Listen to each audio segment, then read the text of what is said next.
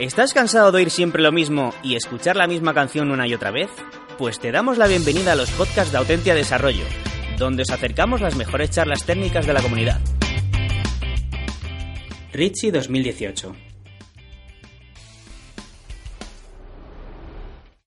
Nuevas tecnologías en ciberseguridad. ¿Qué son y quiénes las construyen? Por Jorge López Hernández. Si, si buscamos en Google qué es un hacker, nos encontramos con esto, ¿no?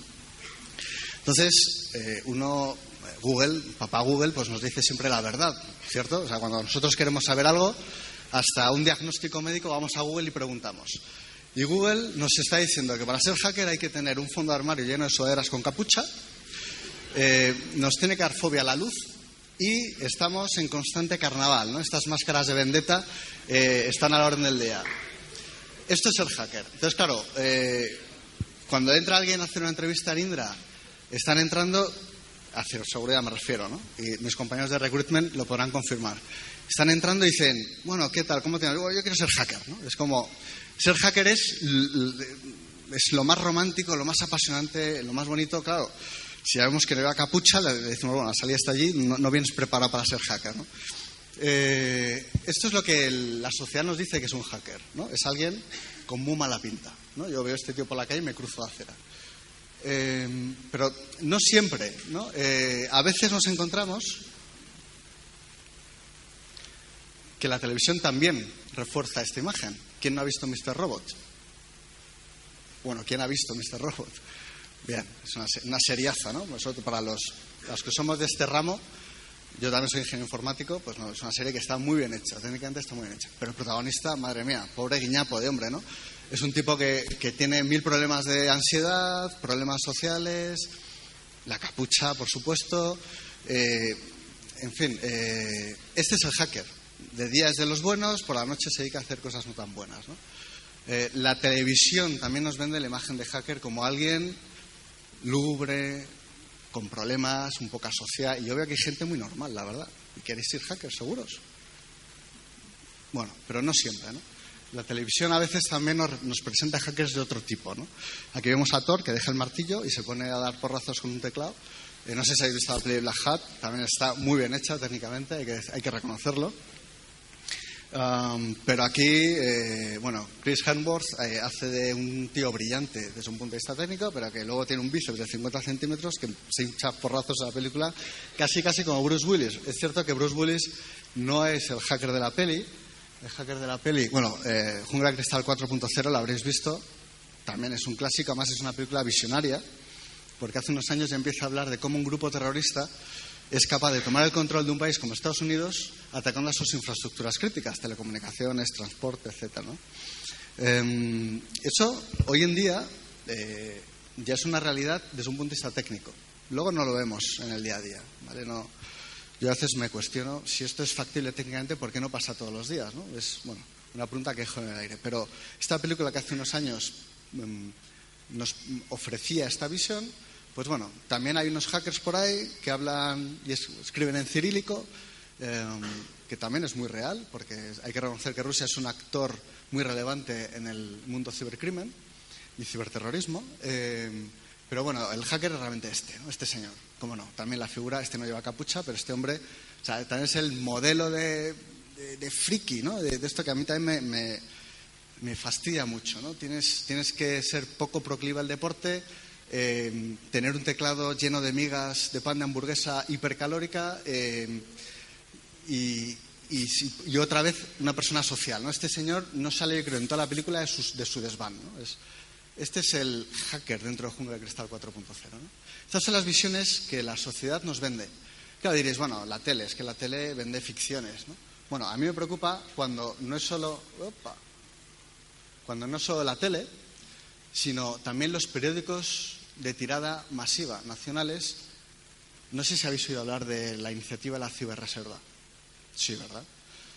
Montar un grupo de élite de mil, dos mil personas que estén ahí como una célula durmiente, de manera que cuando eh, la seguridad nacional se vea comprometida por un ciberataque, se les puede llamar a filas para que puedan ayudar a, España. ¿no? Eh, no voy a entrar a valorar la utilidad o no de esta iniciativa, Pero esto es lo que nos ponen también. O sea, si mis ciberreservistas, la gente en la que va a descansar la seguridad nacional ante un ciberataque, es gente que se tiene que tapar la cara con una capucha, ¿no? Uno también se empieza a plantear, eh, ¿realmente queremos esto? ¿Y realmente esto es la realidad? Y esto, repito, es lo que nos, nos vende ya los noticiarios, no ya las películas o las series de televisión. Bueno, no siempre. Y a veces encuentra uno titulares, porque además esto es totalmente cierto, este cuerpo de ciberreservistas incluye no solo ingenieros y hackers, eh, sino también filósofos, eh, abogados, pues porque la respuesta a un ataque tiene múltiples dimensiones, no solo técnica, también legal, eh, social y otras muchas. Yo no me imagino un filósofo como hacker, ¿no? pero son necesarios al final también para dar respuesta a este tipo de retos. Bueno, eh, la charla no va de responder qué es hacker. Si vosotros indagáis en alguna charla de Chema Alonso eh, o algún otro compañero del ramo, os cuentan muy bien qué es ser un hacker y qué no. ¿vale? Entonces, obviamente, el tipo de capucha que quiere hacer el mal, bueno, ¿es un hacker? Pues probablemente no. Ese es un delincuente, lo que es que tiene muchas habilidades técnicas. ¿no? Y, un hacker tiene una connotación, digamos, más loable. ¿vale? Es alguien, pues, bueno, que digamos que tiene mucho dominio técnico, le apasiona darle una vuelta de tuerca a las cosas eh, y bueno, y a, veces digamos que traspasa la línea de lo ético de lo legal, pero quizá no con maldad, pero saben que busca las cosquillas a los sistemas de información. Pero la charla no va de qué es ser hacker. La charla va precisamente eh, de si la ciberseguridad se reduce a los hackers. Es decir, en una unidad de ciberseguridad como la nuestra, que somos 250 personas, 150 personas dedicadas a operaciones de ciberseguridad y 100 personas dedicadas a I+D y tecnologías en ciberseguridad, si somos 250 tíos con capucha o hackers, ¿no? desde, el punto de vista, digamos, más objetivo. Y la respuesta, ya os adelanto, es que no. Hacen falta perfiles muy diversos y gente que no quiera solo romper las cosas. De hecho, en tecnologías necesitamos gente que construya, no que destruya. Es una visión muy distinta y que luego se intentaré motivar que es más complicada, es más complejo defender que atacar. Em, yo creo que hay un poco de retardo aquí. Esto de los Mac a veces no se van bien con los Logitech. A ver.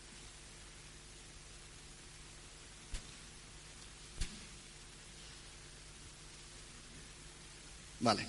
Bueno, ahondando en esto, ¿no? A ver, ¿quién, quién, quién no ha visto el Señor de los Anillos? Ostras, venga, pues hay una persona por allí. Hay dos, hay tres, hay cuatro, venga, hay gente, ¿no? Pero bueno, de 100 personas, cuatro personas. Bueno, pues para quien no la haya visto, hay una batalla que es la batalla en el abismo de Helm, os sonará. Mm, pues digamos que hay mm, chorrones de elfos que disparan flechas que te quitan los pelillos de la oreja a tres kilómetros de distancia, eh, con caballeros valerosos, miles y miles y miles de ellos, protegiendo eh, una fortaleza. Una fortaleza, como veis, con un muro de 10-15 metros, otros tantos de grosor, aplicada el concepto de defensa en profundidad de ciberseguridad en toda su excelencia, porque tienen diferentes capas a lo largo de la muralla. Tienen, por supuesto, la parte perimetral, con los elfos apostados, pero luego tienen las catapultas por detrás y hay diferentes líneas de defensa. ¿no? Y, tienen que proteger un castillo que realmente está muy bien protegido. Estos son los defensores, estos somos nosotros, ¿no? en ciberseguridad. Y a lo lejos se ven las hordas de uruk acercándose, tíos muy feos, para que no haya visto la peli, eh, con muy mala leche y que van también se cuentan por miles, ¿no? 10.000, 20.000, ¿no? Eh, acercándose a la muralla. Y después de muchos minutos de batalla, hay uno de los buenos que dice, esto es todo lo que puedes enviar Saruman, ¿no? Saruman es un tipo vejete muy malo, eh, un mago blanco, ¿no? que, es quien orquesta a estas hordas. Bueno, pues bueno, fue hablar y liarla, ¿no? Pues porque efectivamente eh, parece ser que las hordas no son capaces de saltar el muro, no son capaces de penetrarlo, no son capaces de ir más allá. Está todo muy bien defendido, eh, pero en un momento dado aparece, descubren un agujero en el muro, que es por donde salen las aguas pluviales, ¿vale? Y Esto va. bueno, pues aparece este tío feote también por aquí, con una antorcha a la mano. Han colocado una especie de bomba y todo el muro salta por los aires, ¿no? Em, claro, la lección aprendida aquí es, y es algo que vemos constantemente en ciberseguridad, eh, los defensores estamos invirtiendo, cuando digo millones me quedo corto. Eh, para muestra un botón, la Comisión Europea, a través de una acción eh, global a nivel europeo, va a invertir en los próximos años mil millones de euros en desarrollo de tecnologías, de productos y de servicios en ciberseguridad, para reforzar la industria europea en ciberseguridad. Nosotros desde Indra somos partícipes de esa iniciativa. Mil millones, amén de todo lo que se invierte por el propio sector amén de todo lo que investigan las propias universidades con sus propios medios. En fin, hay una inversión nada desdeñable en ciberseguridad. Y tenemos fabricantes de ciberseguridad, especialmente al otro lado del charco en Estados Unidos y Israel, que llevan décadas haciendo I de, de, punta de lanza con productos eh, realmente eh, buenos, muy buenos, en todos los ámbitos. Tenemos firewalls de palo alto increíbles. Tenemos sistemas de detección de intrusiones, tenemos sistemas de prevención, tenemos sistemas anti-malware, tenemos sistemas anti-APT, sandbox que en tiempo real son capaces de monitorizar ficheros que van por la red para descubrir amenazas avanzadas. Tenemos eh, prácticas de ingeniería de software seguro desde hace ya mucho tiempo que lamentablemente aplicamos siempre fatal. Pero tenemos muchísimas cosas a nuestra disposición. Y nos damos cuenta de que cuando hay que defender un sistema que es complejo, que tiene una superficie de ataque, que es los puntos por donde puede entrar un adversario, eh, amplia, la probabilidad de, evitar un ataque es nula. Eh, de evitarlo, quiero decir. entran siempre. De hecho, esto es una lección aprendida que luego ahondaré sobre ella a nivel de por dónde está yendo un poco la filosofía de protección de sistemas, que ya no es voy a intentar poner esos caballeros en diferentes líneas de defensa, sino voy a intentar eh, o voy a asumir que ya estoy comprometido e intento montar estrategias de respuesta, de mitigación del impacto. Asumo que me van a entrar. Lo que busco es la manera de que ese ataque suponga el menor daño posible. Y esto es un cambio de mentalidad radical respecto a lo que hemos estado haciendo los últimos 20, 30 años en ciberseguridad, donde montábamos el concepto de defensa en profundidad. Em, madre mía. Bueno, me voy a poner por aquí porque si no vais a ver hasta el final de la presentación antes de que pueda empezar a hablar. Eh, bueno, los objetivos de la charla son dos, eh, que ya los he un poco adelantado. ¿no? Os voy a contar eh, un poco la parte tecnológica, lo que nos dé tiempo, y después os voy a comentar esos perfiles que vosotros, que dentro de no mucho, de dos, tres años, estaréis pensando en buscar trabajo, cuáles son los perfiles que, si os interesa la I+D y el desarrollo tecnológico, cuáles son los perfiles que más estamos buscando. Para que hagáis un poquito haciendo ese cambio de mente de esos que habéis levantado la mano y, teníais en mente ser hackers, pues que sepáis que hay mucho más. Bueno, eh, como toda buena historia hay que empezar contando un poco de preámbulos. Em, ¿Hay alguno de estos palabras que nos suenen? Yo imagino. Vale, redes definidas por software. ¿Vale? Eh, desacoplar el plano de datos del plano de control en una red. Es un paradigma que lleva ya unos años y que permite hacer una gestión de una red eh, de manera muchísimo más eficiente, centralizada y mucho más óptima. ¿Vale? En vez del router llevar en su firmware la parte de transmisión de datos y la parte de control, eso lo desacoplo, la parte de control me lo llevo a un servidor de propósito general donde hago la monitorización de la red y puedo establecer las rutas de, todas las rutas de paquetes, un poco a placer, dando calidad de servicio, seguridad, etcétera, etcétera. Bueno, en general son tecnologías eh, que habréis visto en, multitud de ocasiones. Bueno, NFV son funciones de red eh, virtualizadas, ¿vale? que es un poco de la mano de SDN. A ver, virtualización, que ya lleva unos años, no es que esto sea disruptivo, ¿vale? Ya llevamos unos años con toda la parte de cloud que no es más que volver a los mm, principios o el paradigma de los años 60, ¿no? Mainframes y clientes tontos. Estamos volviendo a eso, pero ahora lo revisten marketinganamente con otros colores y parece, y, parece algo totalmente nuevo. Tenemos IoT, eh, dispositivos wearables, ¿no? Eh, bueno, eh, dispositivos móviles ya es casi una extensión de nosotros, pero eso es lo que pretendemos también con los IoTs, darle capacidad de cómputo conectividad, sensorización a muchas cosas que nos rodean del, mundo físico, desde los electrodomésticos, eh, pasando por obviamente los coches inteligentes, eh, hasta implantes médicos, los IMD. Implantes médicos de tal manera que se avisa al médico, eh, por un lado, si hay algo que es raro y se avisa pues, por 3G o por 4G o por otro tipo de conectividad. Si me conecto por Bluetooth a mi equipo, se envía una señal a los sistemas médicos para avisar de que, oye, hay que cambiarle la pila. O me avisan a mí de medicación o al, propio paciente. O sea, ya los propios dispositivos de implante tienen capacidad de cómputo y, e interfaces de red. ¿Vale? Y esto, claro, al, médico le encanta, eh, a los pacientes les encantan, a la sociedad en su conjunto le encanta, pero a los que nos dedicamos a ciberseguridad nos da un pavor de cuidado. Porque ya se han hecho pruebas de concepto de poder parar el corazón potencialmente a una persona con un ciberataque. Entonces, eh, más cosas que vemos por aquí. Bueno, en el centro he puesto inteligencia artificial y aprendizaje automático, porque es que es espectacular el desarrollo que está teniendo en los últimos años, en parte porque la capacidad de cómputo que hay ahora mismo disponible hace que cosas que no se pueden hacer en el pasado, como por ejemplo redes neuronales, hoy en día pasan a ser eficientes, se pueden hacer. Y eso nos está dando un mundo de posibilidades increíble. Y estaréis viendo pues ahora con todo el tema que está ocurriendo de protección de datos, de Facebook, al final, ¿por qué las grandes tecnológicas quieren coger todos los datos posibles? Bueno, pues sí, para comercializar con ellos, bueno, sí, pero eso da poco dinero. Lo que quieren es monetizar el dato explotando el dato, haciendo analítica sobre el dato, sacando tendencias de consumo, eh, perfilado de usuarios. Todo eso lo, puedo hacer si tengo muchos datos y por encima monto capacidades de eh, inteligencia artificial, aprendizaje automático modelos que me, pueden hacer una clusterización de los usuarios, eh, marcar tendencias, predicciones. Y esto va a dirigir el negocio de la ciberseguridad como el de cualquier otro.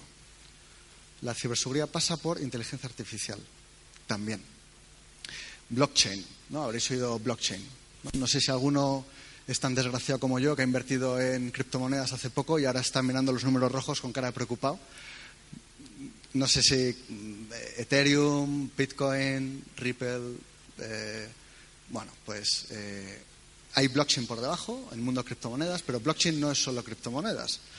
Eh, blockchain cambia totalmente el paradigma de relación entre las personas y entre las personas y las organizaciones, porque eliminamos a la autoridad central de confianza y ahora ya podemos establecer transacciones entre peers, entre individuos, sin necesidad de pasar por una entidad central, una entidad de confianza.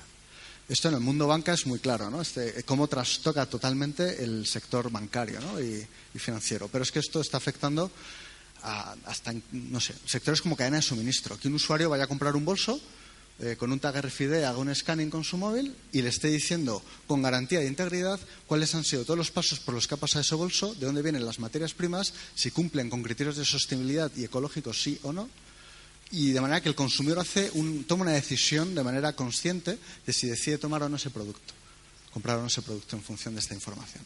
Blockchain yo creo que es un poco de hype, ¿no? Eh, probablemente no, no, no, quite el hambre y la guerra del mundo como parece ser que va a hacer, ¿vale? pero desde luego sí que va a cambiar mucho las reglas del juego. Más cosas que vemos por aquí. Bueno, Big Data Analytics, muy en la mano de inteligencia artificial. Si yo tengo grandes cantidades de datos, puedo hacer muchas cosas con ellos. Y ahora, el, bueno, lo, dicen los, bueno, lo dice todo el mundo de la práctica, ¿no? Que el petróleo de hoy, de, la, de esta era, es el dato. El dato es el petróleo, ¿no? Entonces, eh, y, la inteligencia artificial y el, aprendizaje automático es precisamente la maquinaria que permite extraer información y valor de ese petróleo. Eh, ¿Qué más tenemos? Redes sociales, que os voy a contar, sistemas no tripulados o autónomos, sistemas de sistemas, mundo aeronáutico. Eh, aquí os podría contar también alguna cosa, pero voy a ir acelerando. Smart X y X, poned ahí lo que queráis. City, eh, Car, lo que os dé la gana. Hasta islas inteligentes se está hablando, ¿no? Como paradigma distinto. O sea, dotar de sensorización a una ciudad y centros de control que pueden pulsar en tiempo real qué está pasando en la ciudad, cómo es el flujo de personas, el flujo de vehículos, los niveles de contaminación y poder tomar decisiones soportados nuevamente por inteligencia artificial para hacer las, ciudades más eficientes, más sostenibles, más seguras. Y movilidad, ¿no? Eh, que a, ciberseguridad nos ha preocupado siempre mucho. el billot, ¿no? El bring your own device, y pongo una X porque también hay el bring your app, bring your own, lo que te dé la gana, ¿no? Eh, esto que os decía antes de la defensa en profundidad, de poner una muralla de 10-15 metros de altura y los elfos ahí apostados, eso, eso está caduco. Está caduco porque ahora mismo en las organizaciones, público o privadas, me da igual, los empleados, y vosotros sois unos empleados de la universidad, en cierto punto de vista, vosotros hacéis uso de los sistemas de información de la universidad, eh, tendréis probablemente una app, ¿no? Desde la que acceder a, no sé, reserva de, aulas, bueno, eso más para los profes, ¿no? Pero para acceder a vuestro calendario, y si no tienes, me miras así con cara un poco rara, ¿no tenéis una app de la universidad? ¿De verdad? Bueno, pues, pues las hay. Hay universidades con apps por ahí, ¿vale? Que, permiten al alumno eh, hacer gestiones y gestionar sus, su, su schedule, qué asignaturas tiene, cuándo, en qué aula, etcétera, etcétera, ¿vale? Eh, ver el correo de alumno, todo esto con una app, tan sencillo como eso. Bueno, eh, en, el Billot, bueno, ya os digo yo que en el mundo empresarial eh, está la orden del día. Yo además soy profe asociado desde hace muchos años en la Galos Tercero y allí tenemos, todos los alumnos y los profes tenemos una app y nos permite hacer esa relación con los sistemas de información de la universidad. Al final, yo me estoy saltando a la torera todas las líneas de defensa de una red cuando uso mi dispositivo personal para acceder a esos datos y a esos servicios. Porque como es mi dispositivo personal, por ejemplo, una solución MDM de gestión de dispositivo móvil, que, se puede hacer cuando yo tengo dos teléfonos, el personal y el corporativo. El corporativo está capado. Tengo hay un control en remoto por parte de sistemas internos de Indra que sabe lo que instalo, lo que no, qué hago y qué no. Ahí hay cierto control. Entonces, aunque yo acceda desde casa, lo hago con un dispositivo corporativo y está bajo las políticas de seguridad de la organización. Pero si accedo con mi dispositivo móvil personal, ahí ya Indra no ve nada. Yo estoy accediendo al correo, estoy accediendo a SAP, estoy accediendo a ciertas aplicaciones con mi dispositivo personal. ¿Y quién dice que yo no hago un uso alocado de mi dispositivo y tengo más bichos que en el zoo? Nadie lo puede garantizar, nadie lo puede monitorizar. El billot es una apertura de vamos, es, estar en mitad de la selva desde el punto de vista de ciberseguridad. No hay control, de, es muy complicado tener un control de quién accede, cuándo y cómo a los servicios y a los datos de una organización. Bueno, esto era un compendio de tecnologías, algunas como cloud, que llevan ya unos añitos, pero otras que están empezando a pegar duro, ¿no? Y que amplían esa superficie de ataque que os decía, eh, amplían eh, y enriquecen las posibles amenazas a las que nos enfrentamos. Y luego hay tres hechos sobre este, esta situación. En primer lugar, la interdependencia de sistemas y dispositivos. Un poco ya lo, estaréis intuyendo con esto que os decía. Eh, nosotros trabajamos mucho para el sector militar, por ejemplo. Eh, tenemos proyectos con OTAN, con la Agencia Europea de Defensa, con Fuerzas Armadas de muchos países. Y allí nos encontramos siempre que, em, que, que hay un principio de separación de redes muy fuerte ellos manejan redes de diferentes niveles de clasificación en función de la importancia de la información que manejan. Entonces tienen, pues yo que sé, está desde el NATO Cosmic Top Secret, y no es una broma la palabra, se dice así, es el máximo nivel de clasificación de una red en OTAN, hasta un NATO eh, Restricted, ¿no? que sería el nivel más bajo. Hay cuatro o cinco niveles entre medias.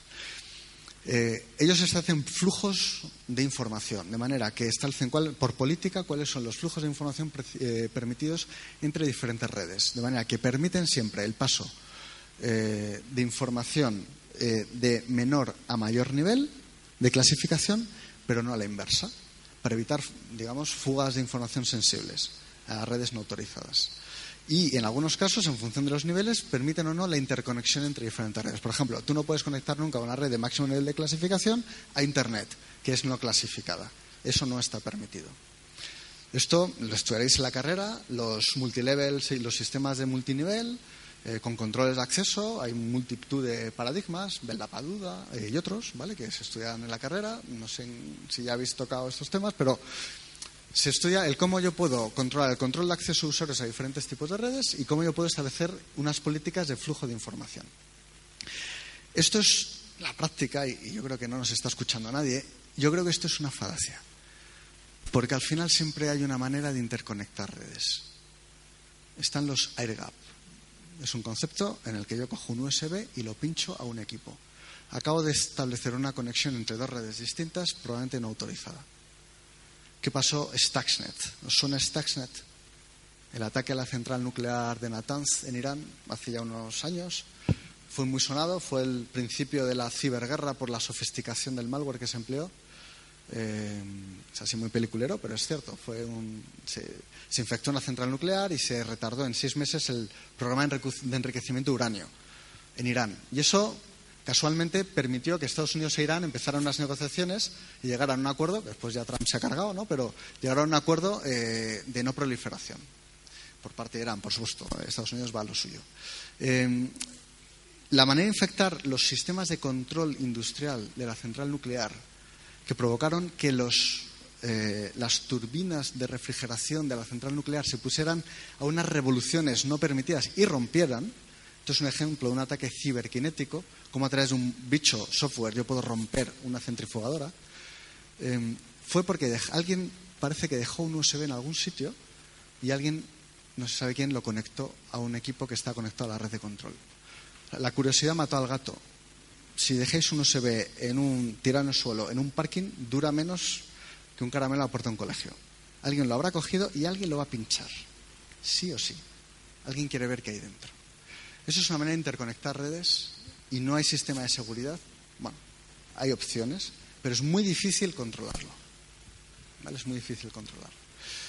Luego el principio KISS, que yo creo que en ingeniería se estudia, ¿no? El Keep It Simple, me ahorro la última S, quien tenga curiosidad y no lo sepa lo puede buscar en Internet.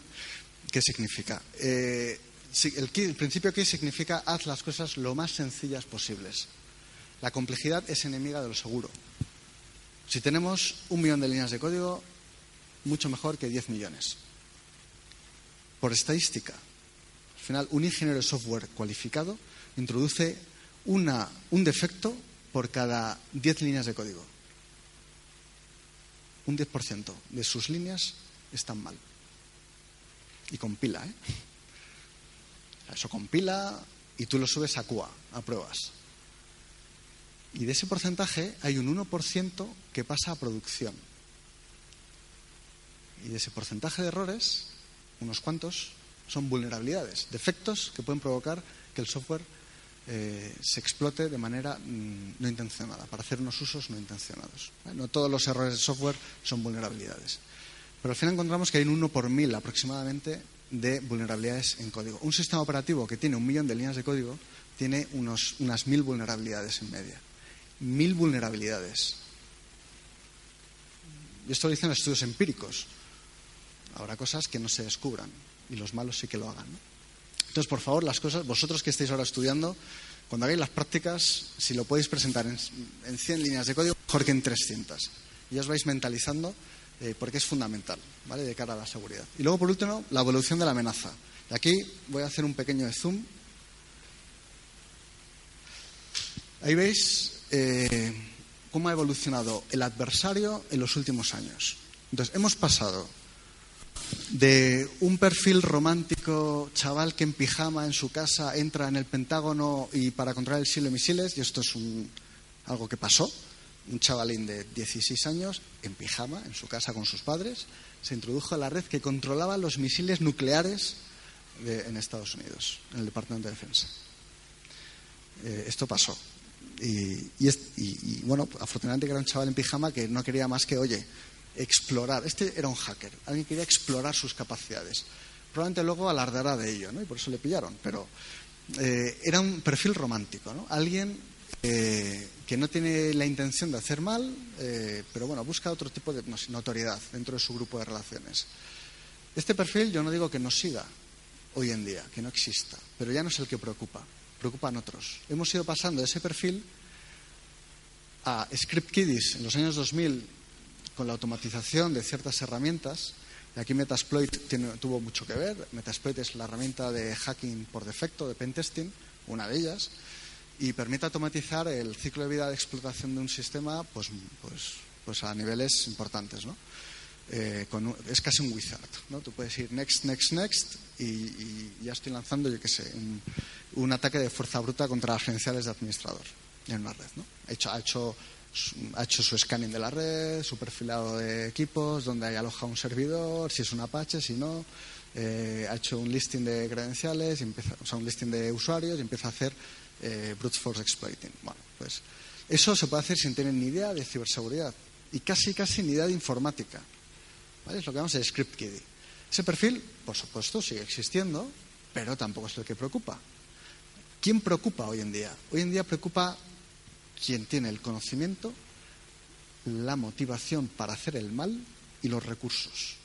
¿Y a quién vamos? Los cibercriminales, y, no son cuatro, son muchos, y el mercado del cibercrimen eh, es el segundo a nivel mundial, solo por detrás de la trata de blanca, mueve más dinero que el narcotráfico, para que os hagáis una idea, a nivel mundial. Son billones de beneficio. Eh, es un, eh, me gustaría contaros ese es el, mundo underground porque es, apasionante, ¿no? pero hoy, no hay tiempo, otro día, si queremos. ¿no? Pero básicamente que que es un mercado súper estructurado, muy especializado, verticalizado. Es un modelo de negocio que ya quisiéramos los sectores productivos o el sector privado en este país tener la mitad de la rentabilidad que tienen ellos donde se comercializa, se compra y se venden servicios de todo tipo y donde precisamente gracias a la especialización hay unas dependencias entre actores muy fuertes. yo quiero, lanzar una campaña de spam advertising, de una campaña de spam en una red social, pues yo tengo que contratar un servicio de hosting, un servicio de proxy, un servicio de DNS, eh, un servicio para el cobro, eh, en Kazajistán, por ejemplo, que hay poca regulación o ninguna. Eh, tengo que comprar, tengo que alquilar horas hombre en Indonesia para, por ejemplo, si yo quiero lanzar el spam desde cuentas eh, en una red social, pongamos Facebook, ¿vale? Yo quiero lanzar desde millones de usuarios eh, información de que hay un producto buenísimo del sector farmacéutico, un Viagra de la leche, porque precisamente los, los, productos farmacéuticos falsos son los que más se comercializan en campañas de spam. Bueno, pues yo voy a tener a una granja infinita de personas resolviendo retos de SMS, para crear esas cuentas, las Phone Verified Accounts, las PVA. Entonces voy a tener de pronto en mi poder eh, 10.000, 100.000 cuentas legítimas dentro de una red social que han sido verificadas vía móvil para poder lanzar desde un punto hacia un proxy que me garantiza multitud de IPs de origen para que no me baneen eh, los de Facebook que me resuelve el DNS cuando la gente va a visitar la web para hacer la compra de este producto y que además está enganchado con un sistema de pago online para el cobro para aquel que pique y quiera comprar ese producto. Esto es cibercrimen y funciona. Y las tasas de éxito de clic en productos de spamming es de un 0,1%, por ejemplo. Pues yo lo lanzo masivo y me forro. Hay gente, para que es una idea, hay, desarrolladores de malware que pueden facturar por un malware un millón de dólares. Es decir, si hay alguien que es bueno en exploiting, eh, que por favor no se sienta tentado por el lado oscuro, ¿vale? Porque se puede forrar comercializando malware en el underground. Esto es, esto es lo que nos preocupa. No ese chico solo en su habitación, nos preocupa esa organización criminal bien estructurada, especializada, que opera eh, totalmente ajena al marco eh, regulatorio y, con mucha facilidad evade a las fuerzas y cuerpos de seguridad. Eso es la gente que nos preocupa. Y también nos preocupan los ciberterroristas. Los eh, grupos, esto no, es tan. Mm, el ciberterrorismo entendido como alguien que puede hacer reventar eh, una estación de tren eh, vía ciber, con un ciberataque, todavía no se ha visto. Pero lo de Stuxnet es un ejemplo de que es posible. Pero también se está empezando a ver que el grupo electrónico sirio, eh, que grupos terroristas tradicionales tienen capacidades ciber, que van cada vez desarrollando con más intensidad. Y este es el perfil que a nosotros nos preocupa. Cuando nosotros desarrollamos tecnología de ciber, queremos proteger redes y sistemas que nos defiendan ante esta gente, no ante el chaval en pijama, ante esta gente. Imaginar la dificultad que empieza a tener este reto. Bueno, por tiempo no voy a entrar, ¿vale? Pero como esta presentación la compartiré para quien tenga interés, ahí veis un resumen que yo he hecho personal de las últimas décadas hasta la actualidad cuáles son los ataques que a mí me han llamado la atención por un motivo u otro. ¿vale? Y no pretende ser una relación estadística, es decir, no significa, yo qué sé, que en, que, en, que en 2008 solamente hubiera el DOS contra Georgia. ¿Vale? Son ataques que a lo largo de los años me han resultado interesantes. Donde sí que podéis hacer ver un análisis mucho más exhaustivo de ataques es en Hackmageddon, esa web que veis ahí abajo. Es un tío que se lo ha currado un montón y hace un resumen, una, eh, una newsletter trimestral de ataques que han ocurrido a lo largo y ancho del mundo. Por, obviamente, información que le llega de gente que le, que eche una mano, ¿no? Pero el tío lo tiene súper trabajado. Entonces, si alguien quiere ver qué es lo último que se mueve en ataques, que le eche un vistazo a esa web. Pero al final, lo que vemos a lo largo de los años es que la sofisticación de los ataques ha ido increciendo.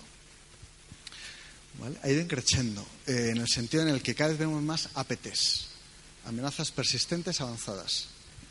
Es decir, bichitos diseñados ex profeso para explotar vulnerabilidades desconocidas por los fabricantes en redes muy particulares.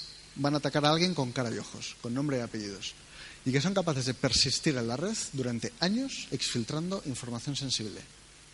Eso ha pasado en embajadas, redes gubernamentales, contratistas de defensa, empresas estratégicas para países. Esto se va haciendo desde hace ya más de una década. Stuxnet fue un APT, hecho ex profeso para romper la centrifugadora de Natanz. Repito, esto es contra lo que nosotros que hacemos tecnología de ciberseguridad tenemos que hacer frente. Nuevamente, es un reto herculiano. Bueno, al final la ciberseguridad está en boca de todos. Está en bueno, si vosotros, espero que sí, leéis algún periódico, aunque sea online, eh, veréis que cada X tiempo pum, aparece por ahí una noticia. ¿no? Bueno, ahora con Facebook, el pobre robot Zuckerberg, el otro día, allí en el Congreso, yo lo estuve viendo en directo, era increíble lo, mal que lo pasó el hombre. Eh, ahora, pues contra el tema de privacidad, pues está, vamos, día tras día tras día, ¿no? Privacidad, seguridad van muy de la mano. Pero la verdad es que todo esto que habéis visto, todo esto que estáis viendo, son titulares que han ido pasando en los últimos años. España, por ejemplo, recibió el año pasado 120.000 ataques que en, en, las redes públicas y gubernamentales, que son las que monitoriza el Centro Criptológico Nacional, con la ayuda también de INCIBE, en base a informes y a reportes de ciertas industrias, ¿vale? Que tienen relación con INCIBE. INCIBE es el Instituto Nacional de Ciberseguridad. Está ahí el León. Y el Centro Criptológico Nacional es, depende del Centro Nacional de Inteligencia. ¿vale? Bueno, pues que se sepa, ha habido 120.000 ataques. Que se sepa. Y el número sube, mm, personalmente creo, porque obviamente la intensidad del número de ataques hay una tendencia eh, increciendo también, pero también es verdad que porque cada vez mm, tenemos mayor capacidad de detección, eh, hay mayor madurez generalizada en las empresas a nivel de tecnologías de ciber y también porque la gente empieza a compartir cada vez un poquito más. ¿Vale? Antes se callaban y ahora ya, ahí va, es que a lo mejor me cae un puro si no lo comparto. Y ahora con la directiva NIS que se va a implantar en breve, eh, echarle un vistazo, directiva NIS, Comisión Europea, eh, para los proveedores de servicios de Internet y para operadores de infraestructuras críticas va a haber obligatoriedad de compartición de cierta información, ¿vale? En función de su criticidad, de la criticidad y el impacto del ataque. Bueno, eh, esta es la situación. Entonces, si hacemos una síntesis, tenemos ataques a granel, o sea, 120.000 ataques el año pasado solo a ciertas redes en España. Ojo, ¿eh? que no es poco. como decía un experto, hay dos tipos de empresas. Las que han sido atacadas y las que todavía no lo saben. Es decir, te han atacado seguro. Y hay gente que vive en la inopia y se cree que, bueno, no, yo tengo uno, es que tengo aquí tecnología puntera, tal, de Indra, por supuesto, ¿no? Y me están protegiendo eh, y no me han atacado nunca. Eso es falso. O sea, te han entrado seguro. No te has enterado. No te has enterado, ¿vale? Y, la foto, de verdad, que cuando salimos de algunas reuniones con clientes decimos, me da ganas de ponerle esta foto, ¿no? Estás a verlas venir. ¿Qué más podemos sacar de conclusiones de la situación actual? Bueno, eh, esto parafraseando a Forrest Gump con la caja de bombones, eh, y, aquí la verdad es que mm, a mí me pesa en el alma decirlo, pero es que hacemos software fatal. Siglo XXI, año 2018, no tenemos ni idea de producir software seguro. Os daba antes unas estadísticas. Es que es tremendo las cosas que se ven. Y tenemos ya mil metodologías de mm, ingeniería de software seguro. Tenemos mil herramientas de análisis estático y dinámico de código para garantizar, integrados con el IDE de desarrollo, el Eclipse o lo que te dé la gana para que el desarrollo, oye, de alguna manera no me meta esos gazapos y me valide los datos de entrada. Aquí programáis en C, me imagino, ¿no? Pensaréis, bueno, me voy a Java y así ya no tengo que manejar punteros. Falso, en Java también hay mil problemas de seguridad a nivel de lenguaje de programación. hacemos software fatal, realmente mal. Eh, y el software recibe el 90% de los ataques. El resto van a protocolos y una ínfima parte va al hardware, al firmware. Pero la inmensa mayoría de los ataques van a explotar vulnerabilidades en el software. Entonces, si alguien de aquí va a hacer software alguna vez, a lo mejor alguno se pone la corbata y hace consultoría, pero si alguien va a hacer ingeniería de verdad y va a hacer software, sistemas, por Dios, que os formen en desarrollo de software seguro. Porque somos los culpables, todos nosotros, ingenieros informáticos, y, los que hacen ingeniería sin serlo, eh, de que esto pase. Así que mientras sigamos haciendo software así de mal, la situación no va a cambiar. Y luego hay algo demostrado, y es que la tecnología de ciberseguridad es incapaz de protegernos. Y aquí la palabra protección la uso de manera eh, eh, ortodoxa, ¿vale? En el sentido de la protección significa que soy capaz de frenar un ataque. Ahí yo puedo prevenir, si me anticipo, puedo proteger, defender, que es frenar un ataque, puedo responder, reaccionar eh, o recuperarme ante un ataque si ha fructificado. ¿vale? Y diferentes escenarios. Pues tecnología de defensa, de protección, que impida que un ataque, que una intrusión fructifique y entre en mis redes, eso está demostrado que no funciona.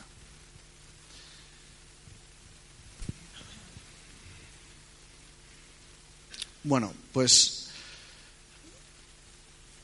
dada esta, situación, que yo creo que es bastante dramática, eh, ¿qué es lo que nos ponemos nosotros como objetivos de cara a desarrollar tecnología? Bueno, pues ahí veis cinco puntos que para nosotros son fundamentales.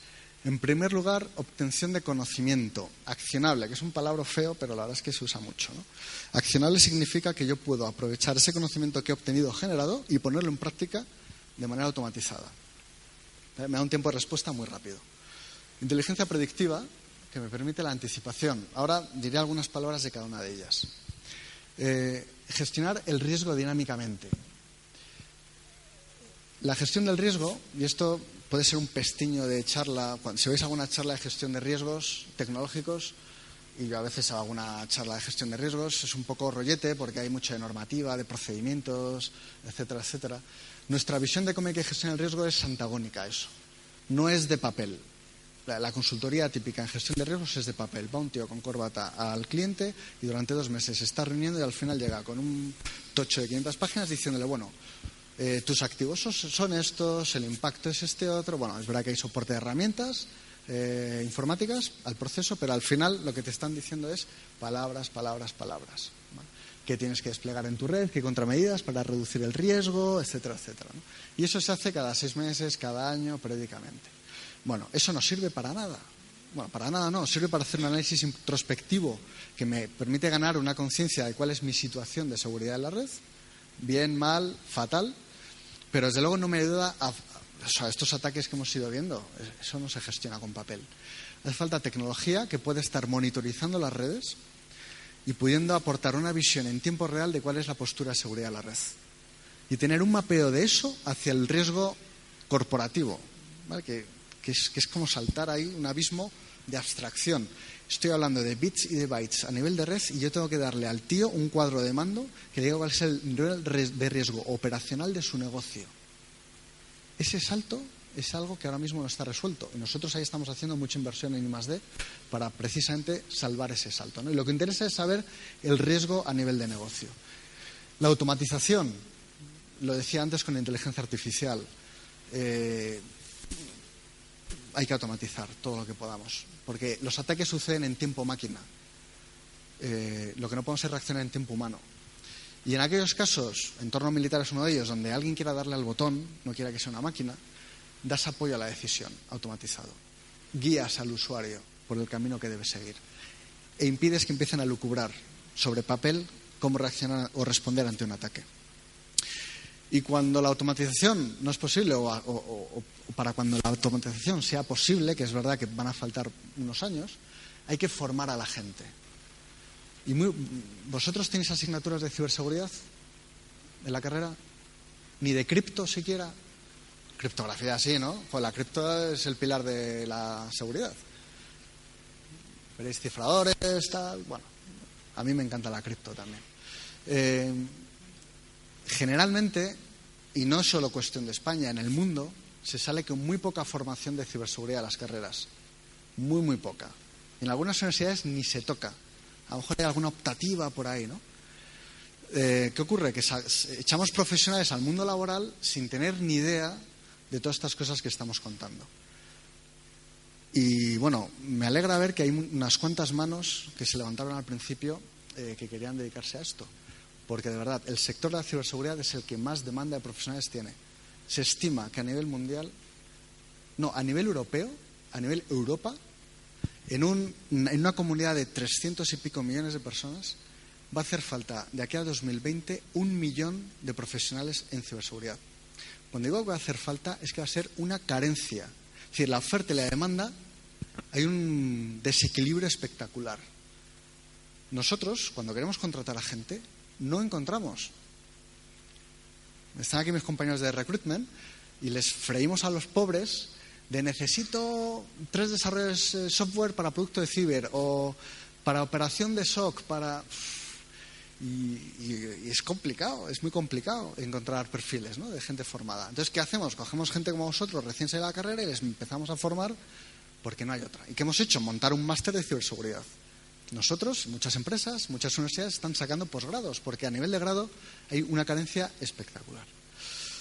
Bueno, todo esto se articula vía I D y, por supuesto, con colaboración con universidades y centros de investigación, que es una lanza que quiero romper de cómo a veces sí que funciona la relación mundo privado-mundo público. Y en tecnologías de ciber nuestra experiencia es muy positiva en ese sentido. Bueno, voy a avanzar un poco.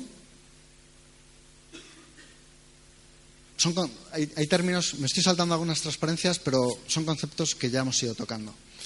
Eh, sí que hay un aspecto em, que, quería enfatizar, y es cuando hablamos de inteligencia predictiva, estamos haciendo I D para desarrollo tecnológico en inteligencia predictiva, lo que queremos es ser capaces de anticiparme a algo que ocurra. Y para eso es fundamental tener inteligencia de amenazas. La inteligencia de amenazas es clave. Y esto lleva desarrollándose en otros ámbitos de la seguridad nacional y de la defensa desde tiempos inmemoriales. Si yo quiero atacar al enemigo, tengo que saber cuáles son sus fortalezas y sus debilidades. Igual si me quiero mm, defender, ¿no? Me quiero proteger. Ser capaces de analizar qué amenazas globales o locales a mi red, a mi empresa, están pululando por la red es fundamental para poder estar mínimamente preparados. ¿Esto cómo lo conseguimos? Enganchándonos a feeds de inteligencia de terceros, un Microsoft, un Symantec, un IBM, que tienen sensores desplegados por cientos de millones de equipos en el mundo y que están viendo, oye, está viendo un, yo que sé, un ataque de un, de un ransomware eh, a nivel global que está bueno, explotando tal vulnerabilidad. Si tú tienes esa info de manera anticipada, podrías parchar tus sistemas a tiempo. Eh, también compartiendo obviamente información, ¿vale? Es fundamental. Y luego, pues teniendo capacidades internas en la organización gente que esté haciendo, no sé, reversing de malware, que esté eh, explorando tendencias, que tenga un ojo puesto en el darknet, en la, red oscura, ¿no? en la parte más profunda de la deep, y, pueda observar, oye, acaba de librarse o se está empezando a comercializar un, exploit que explota una vulnerabilidad que, ostras, hemos confirmado que tenemos y que desconocía el fabricante. Eso es fundamental para tener eh, al menos tiempo de reacción. Bueno, esta gráfica lo único que demuestra es cómo esa detección que les decía tradicional de protección, de parar el golpe eh, o de responder con cierta rapidez con la tecnología actual o nuestras capacidades actuales no funciona. Ahí veis, eso es el porcentaje de incidentes en la parte de arriba que tardan en comprometer un equipo en días o menos, un equipo, una red, ¿vale?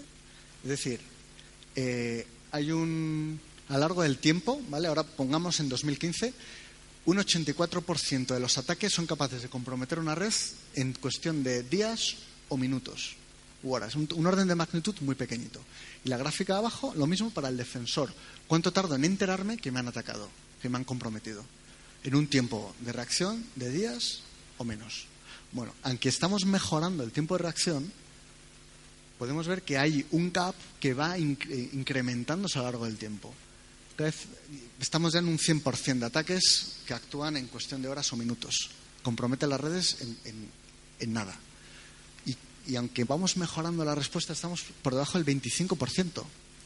tres de cada cuatro veces nos enteramos a los X meses de que nos habían atacado. Y con las APTs hablábamos de años. Han estado años en mi red y yo sin enterarme. Eso es como tener un ocupa en tu casa y que te enteres a los cinco años que le estabas dando de comer eh, gratis, ¿no? Exactamente lo mismo, pero con ataques. Bueno, en, la parte de datos, de predicción, inteligencia predictiva, eh, lo decía un poco al principio de la charla, ¿no? Datos, datos, datos. Hay que tener datos en cantidad y en calidad para poder hacer todas estas cosas que decíamos. Entonces, claro, aquí tenemos dos situaciones. Pues cuando yo quiero desplegar esta tecnología en un cliente, él me da datos para que yo pueda hacer entrenamiento de mis modelos y pueda hacer predicción. O eh, que esa situación, pues veis un poco Alice in Wonderland, eh, es más bien imposible, no nos la encontramos nunca, o bien tengo que obtenerlos. Y eso es un proceso bastante costoso. Nosotros, por ejemplo, aquí usamos tecnología que hemos hecho desde hace ya mucho tiempo. Nos, embarcamos en la tecnología de CyberRange, que son traducidas un poco al español campo de maniobras cibernéticos.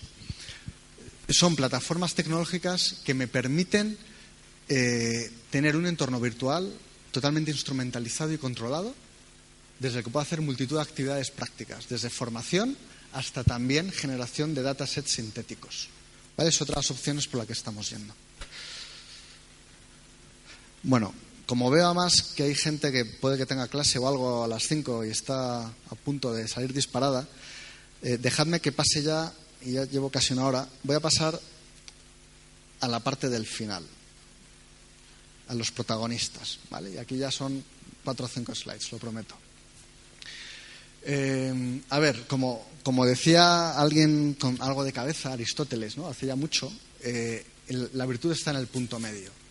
Es decir, nosotros, cuando digo nosotros, me pongo la gorra del responsable de innovación tecnológica. ¿Qué buscamos? Pues yo no busco gente con la capucha, ese perfil que os decía de lobo solitario o gente con dudosa ética. No me interesa. tampoco buscamos, en fin, ¿no? el otro extremo. ¿no? Buscamos gente que combine, sobre todo para gente como vosotros que vais a aportar experiencia poca o cero, ¿vale? A lo mejor alguna beca, o... pero vosotros en vuestros currículums, yo eh, cuando salté al mercado laboral hace 15 años y me puse a actualizar mi currículum, me costaba rellenar una página. ¿no? Eh, venga, la carrera, ¿qué más? Venga, el inglés, eh, y te quedas ahí, ¿no? deportes, aficiones. O sea, rellenar una página era como, y os enfrentaréis a ello, ¿no? No buscamos experiencia cuando buscamos perfiles junior, buscamos actitudes.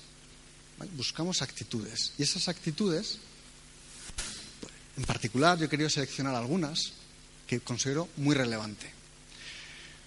En el centro he puesto pasión. O sea, queremos gente que le apasione la tecnología y lo que hace. Yo no quiero gente que, sienta que esto es un trabajo de oficina. Y no estamos hablando de explotación, ¿eh? Nosotros vivimos bastante bien. Eh, no es cuestión de echar horas. Esto no es una consultora. Nosotros no somos consultores, somos tecnólogos. Pero queremos gente que cuando tiene que afrontar un problema complejo Si no tiene pasión es que no lo, no lo salva. Esto es hacer ingeniería de la buena. Y buscamos gente ética. Estamos en seguridad, hacemos proyectos con defensa, con agencias gubernamentales. Yo no puedo tener un tío que dudo de su ética y su profesionalidad cuando va a manejar datos clasificados, en muchos casos. ¿no? Eh, gente inconformista, con inquietud. Eh, que, que, dé una vuelta de tuerca a todo siempre, que no se conforme con lo que está arrojando la pantalla, con esos resultados o con lo que le dice el que sabe un poco más que él, que cuestione todo. ¿no?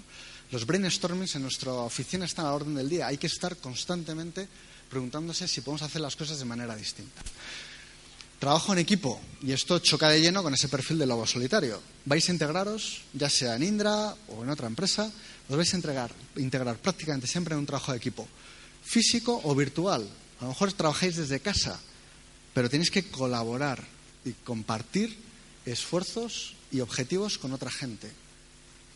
Em, y luego método y rigor.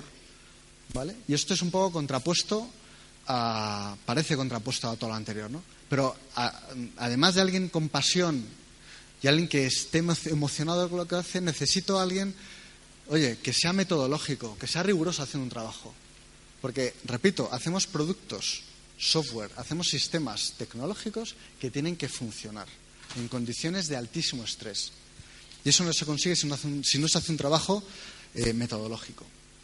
Entonces, bueno, eh, os veréis reflejados aquí, sobre todo en la primera.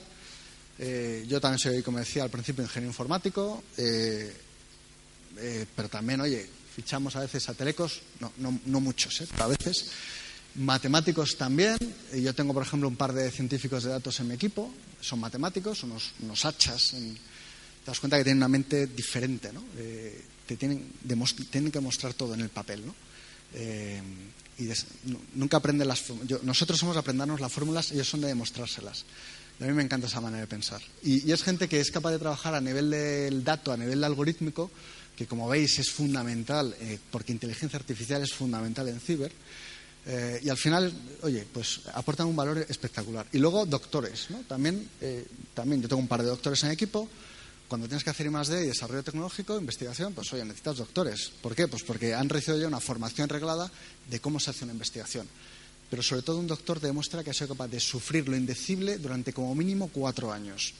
Ese tío ya está hecho a prueba de bombas. Y para mí, eh, la verdad es que... Y es gente que también tiene ese ingrediente central, que es pasión.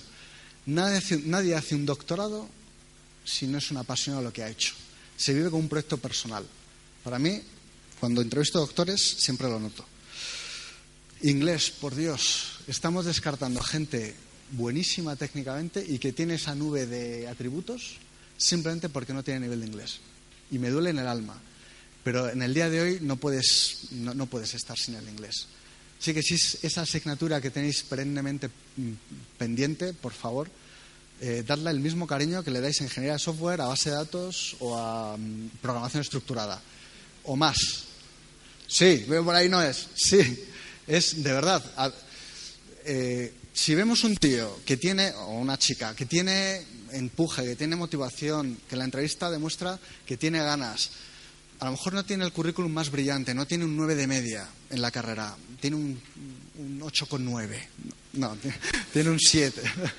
Eh, pero, pero la chica se maneja la entrevista en inglés perfectamente, para adentro, o sea, la excelencia académica es importante, ahora no, relajéis, ¿vale? Pero no es lo más importante, ¿vale?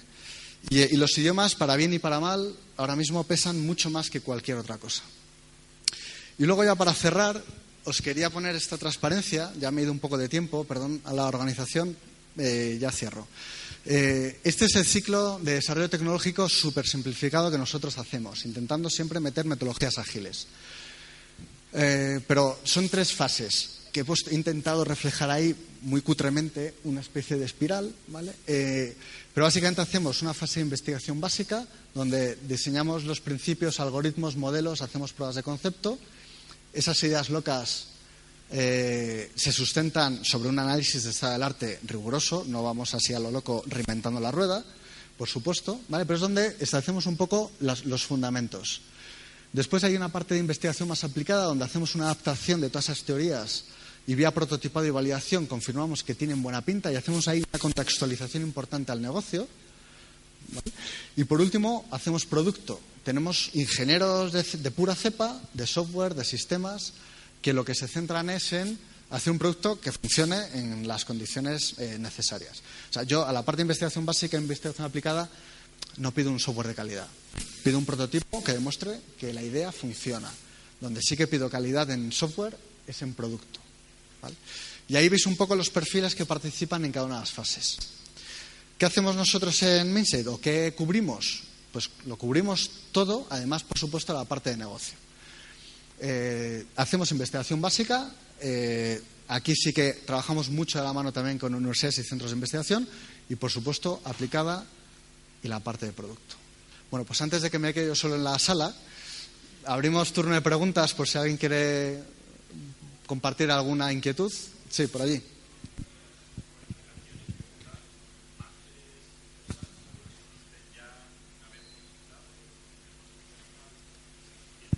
No sé si, no sé si, pero, no sé, ¿podéis? Es que creo que tenemos un, un micro. Eh, un, un pelín más alto.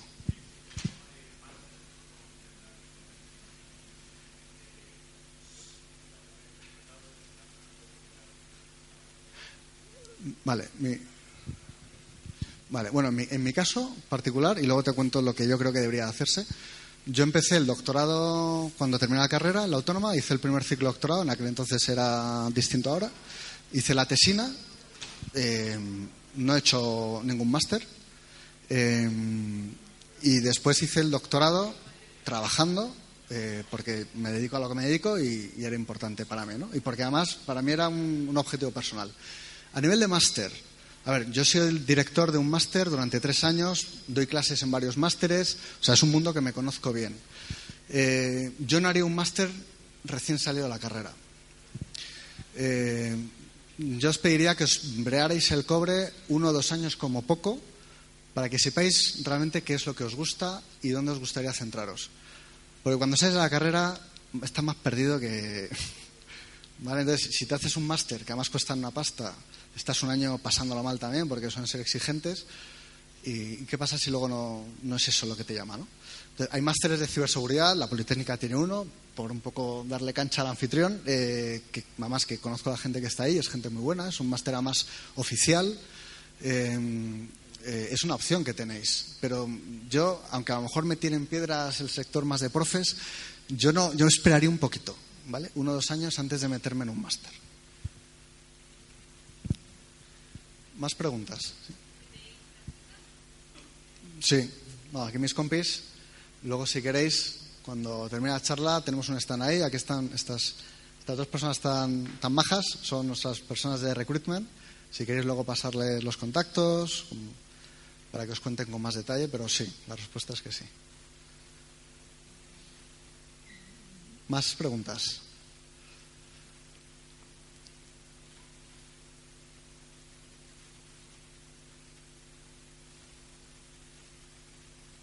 Sí. Sí. Eh, sí, bueno, no sé si hablar de un máster que de Indra en la Universidad Politécnica es muy correcto, eh, pero es que está en otra universidad distinta. ¿vale? Por no barrer para casa, eh, hay, yo creo que hay tres, cuatro másteres buenos a nivel nacional, presenciales. Repito, la Carlos III tiene uno muy bueno, la Politécnica tiene otro muy bueno. Estos dos son los únicos oficiales eh, que son de carácter presencial que hay en España ahora mismo. El nuestro es título propio y yo creo que son los más relevantes. Y luego online también tienes en la, en la UNIR, en La Rioja, hay alguno también en la Oberta, hay algún máster también que por lo que me han contado la gente es bueno. Hacer en ciberseguridad, sobre todo si os queréis dedicar a la parte hands-on, que llamamos, a la parte práctica, eh, no, no, tecnología, la parte de operaciones. Cuando digo práctica me refiero al que hace el reversión de malware, el análisis forense, el que está monitorizando equipos de firewall, IDS, etcétera, el que está en la parte de operaciones. Eh, los másteres son fundamentales, así como las certificaciones profesionales de los fabricantes. ¿Vale? Entonces, eh, por eso os digo de esperar uno o dos años. Si tú entras en ciberseguridad de Indra, por ejemplo, y empiezas a pivotar, estás seis meses en el SOC, en operaciones, después vas a cliente, a un proyecto, después, oye, eh, te integras en un equipo de producto para. Tú imagínate que te metes en un máster de ciber que está muy orientado sobre todo a gente que va a hacer operaciones y después descubres que lo que te pide a ti el cuerpo es hacer I más D y desarrollo de tecnología. Has perdido un poco el tiempo y el dinero. A ver, el conocimiento nunca es nunca está de más, ¿no? Pero podría serte orientado un poco mejor. Más preguntas.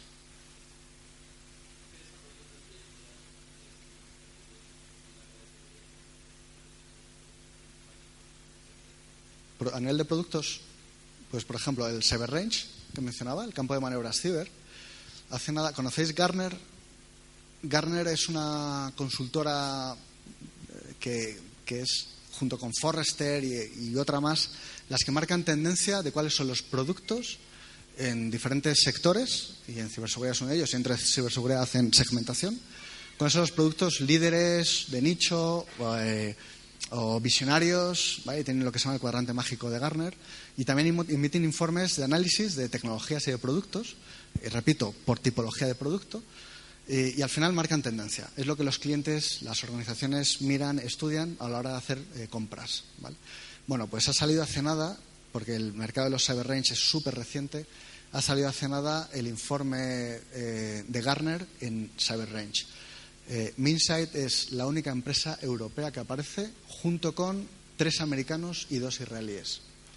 Entonces, es una tecnología de la que mmm, yo me siento especialmente orgulloso porque además yo lancé esa línea de producto hace ya seis, siete años con otros cuatro locos y la compañía creyó en ella e ha invertido muchísimo dinero. Y hoy estamos empezando a ver los frutos. Es un caso de éxito. Hemos colaborado con tres universidades, entre ellas la Politécnica también, en hacer ese producto. ¿no? Es, si tuviera que decirte un producto de todos los que hacemos, para mí ese es eh, punta de lanza. Después tenemos otros productos eh, que son muy relevantes. Eh, estamos ya sacando al mercado un producto eh, para el voto electrónico por Internet, donde la parte cripto, que además antes creo que os apasiona la cripto por la reacción que habéis tenido antes, la parte cripto eh, es súper relevante. Y estamos publicando bastantes trabajos al respecto, en diferentes conferencias y revistas ¿no? de, esa cripto que estamos diseñando. Tenemos sistemas de onboarding también. Para, de hecho, salió ahí la noticia que Bankinter permite ahora ya hacer a todos sus clientes el, la fase de alta de cuenta bancaria desatendida en remoto en tu casa, tirado en el sofá en cinco minutos, todo, todo ello con tecnología de Indra. ¿no? Los sistemas onboarding te permiten eso, hacer un proceso eh, sin interactuar con un humano, pero garantizando al máximo la identidad de la persona. ¿no? Entonces usamos tecnología propia que nos permite hacer una lectura vía NFC del DNI 3.0, eh, hacer un proceso de firma electrónica interna también de, para firma documental. Eh, tenemos sistemas también eh, en el propio móvil eh, para vía selfie hacer un matching biométrico de tu cara frente a la foto que hay en el DNI. Si, tienes luz, si, no tienes NFC, pues haces el matching contra luz visible con foto al DNI. Si tienes NFC, sacas la foto digital que hay metida en el DNI. O sea, tenemos tecnología eh, propia, además, que es, que es, lo interesante, ¿no? en diferentes ámbitos. Eh, estamos trabajando también, otra vez de la mano también de muchas universidades, en un consorcio internacional, en desarrollar tecnología de conciencia situacional para la ciberdefensa, ámbito militar. Y estamos ya eh, en el tercer año de trabajo en un consorcio y en un proyecto que es puntero a nivel mundial. Eh, son diferentes líneas, ¿no? muy variopintas. Repito, somos 100 personas en tecnologías, con muchísimos perfiles y trabajando diferentes. Yo creo que tendremos unas 8 o 10 líneas de producto distintas.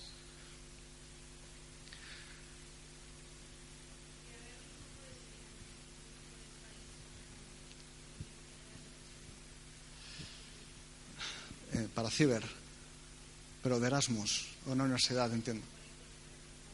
Para trabajar, vale, no es lo mismo, Erasmus o trabajar. Eh, a ver, eh, para me centro en trabajar, ¿vale?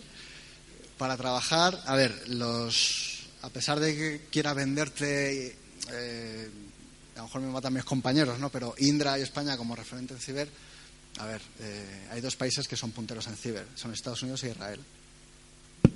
Punto.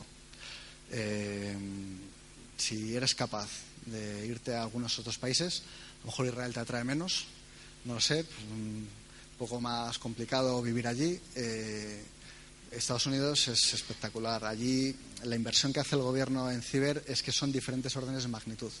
Y las empresas, ¿no? Es, brutal. Eh, el noventa y tantos por ciento de los fabricantes de ciberseguridad son americanos o israelíes. Por algo será. Entonces, si alguien puede cruzar el charco, nuevamente inglés, ¿no? Inglés ahí, en la cabecera, pues yo le animo a ello. Además, es una, experiencia muy enriquecedora.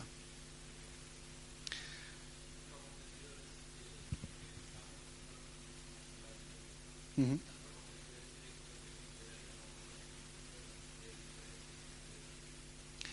Bueno, no voy a hablar mal de la competencia, no queda elegante, ¿no? Eh, Deloitte yo creo que tiene un negocio un poco distinto al de Indra, o al menos al que nosotros hacemos.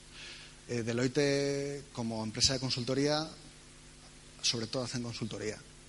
Eh, tienen también un SOC, me consta, y bueno, pues, pues son, me imagino, serán muy buenos en lo que hacen. Nosotros, como he dicho antes, no somos consultores, somos tecnólogos. En ciber, Indra luego tiene unidades de consultoría, por supuesto. Pero en Ciber, eh, sobre todo la parte donde estoy integrado, hacemos tecnología, tecnología propia. Eh, y eso, hasta donde yo sé, no es algo que Deloitte haga. Entonces, depende de qué es lo que te interese. Si te interesa más una consultoría estratégica, consultoría de ciberseguridad al uso, ¿no? pues eh, menos, menos del bit y el byte y más del papel, que también es necesaria, ojo, pues probablemente una empresa de consultoría tipo Deloitte pues sea un sitio donde encajes mejor.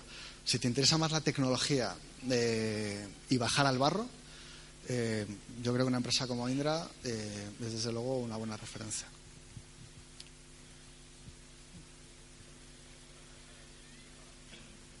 Sí.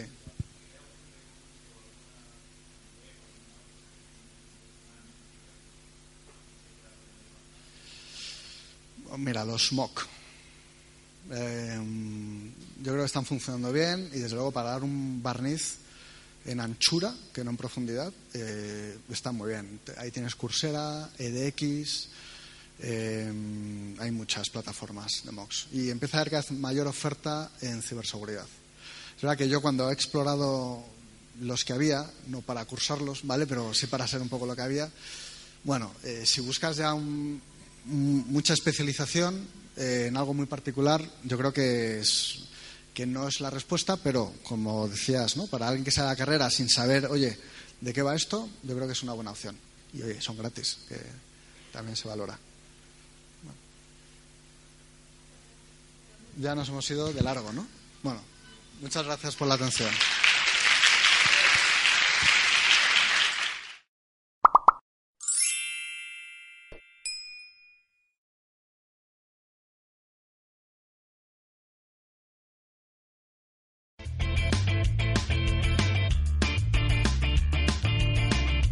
Si te ha gustado el podcast y quieres estar a la última en tecnología, suscríbete a nuestro canal de iVoox y escúchanos donde quieras. Para más información, autentia.com.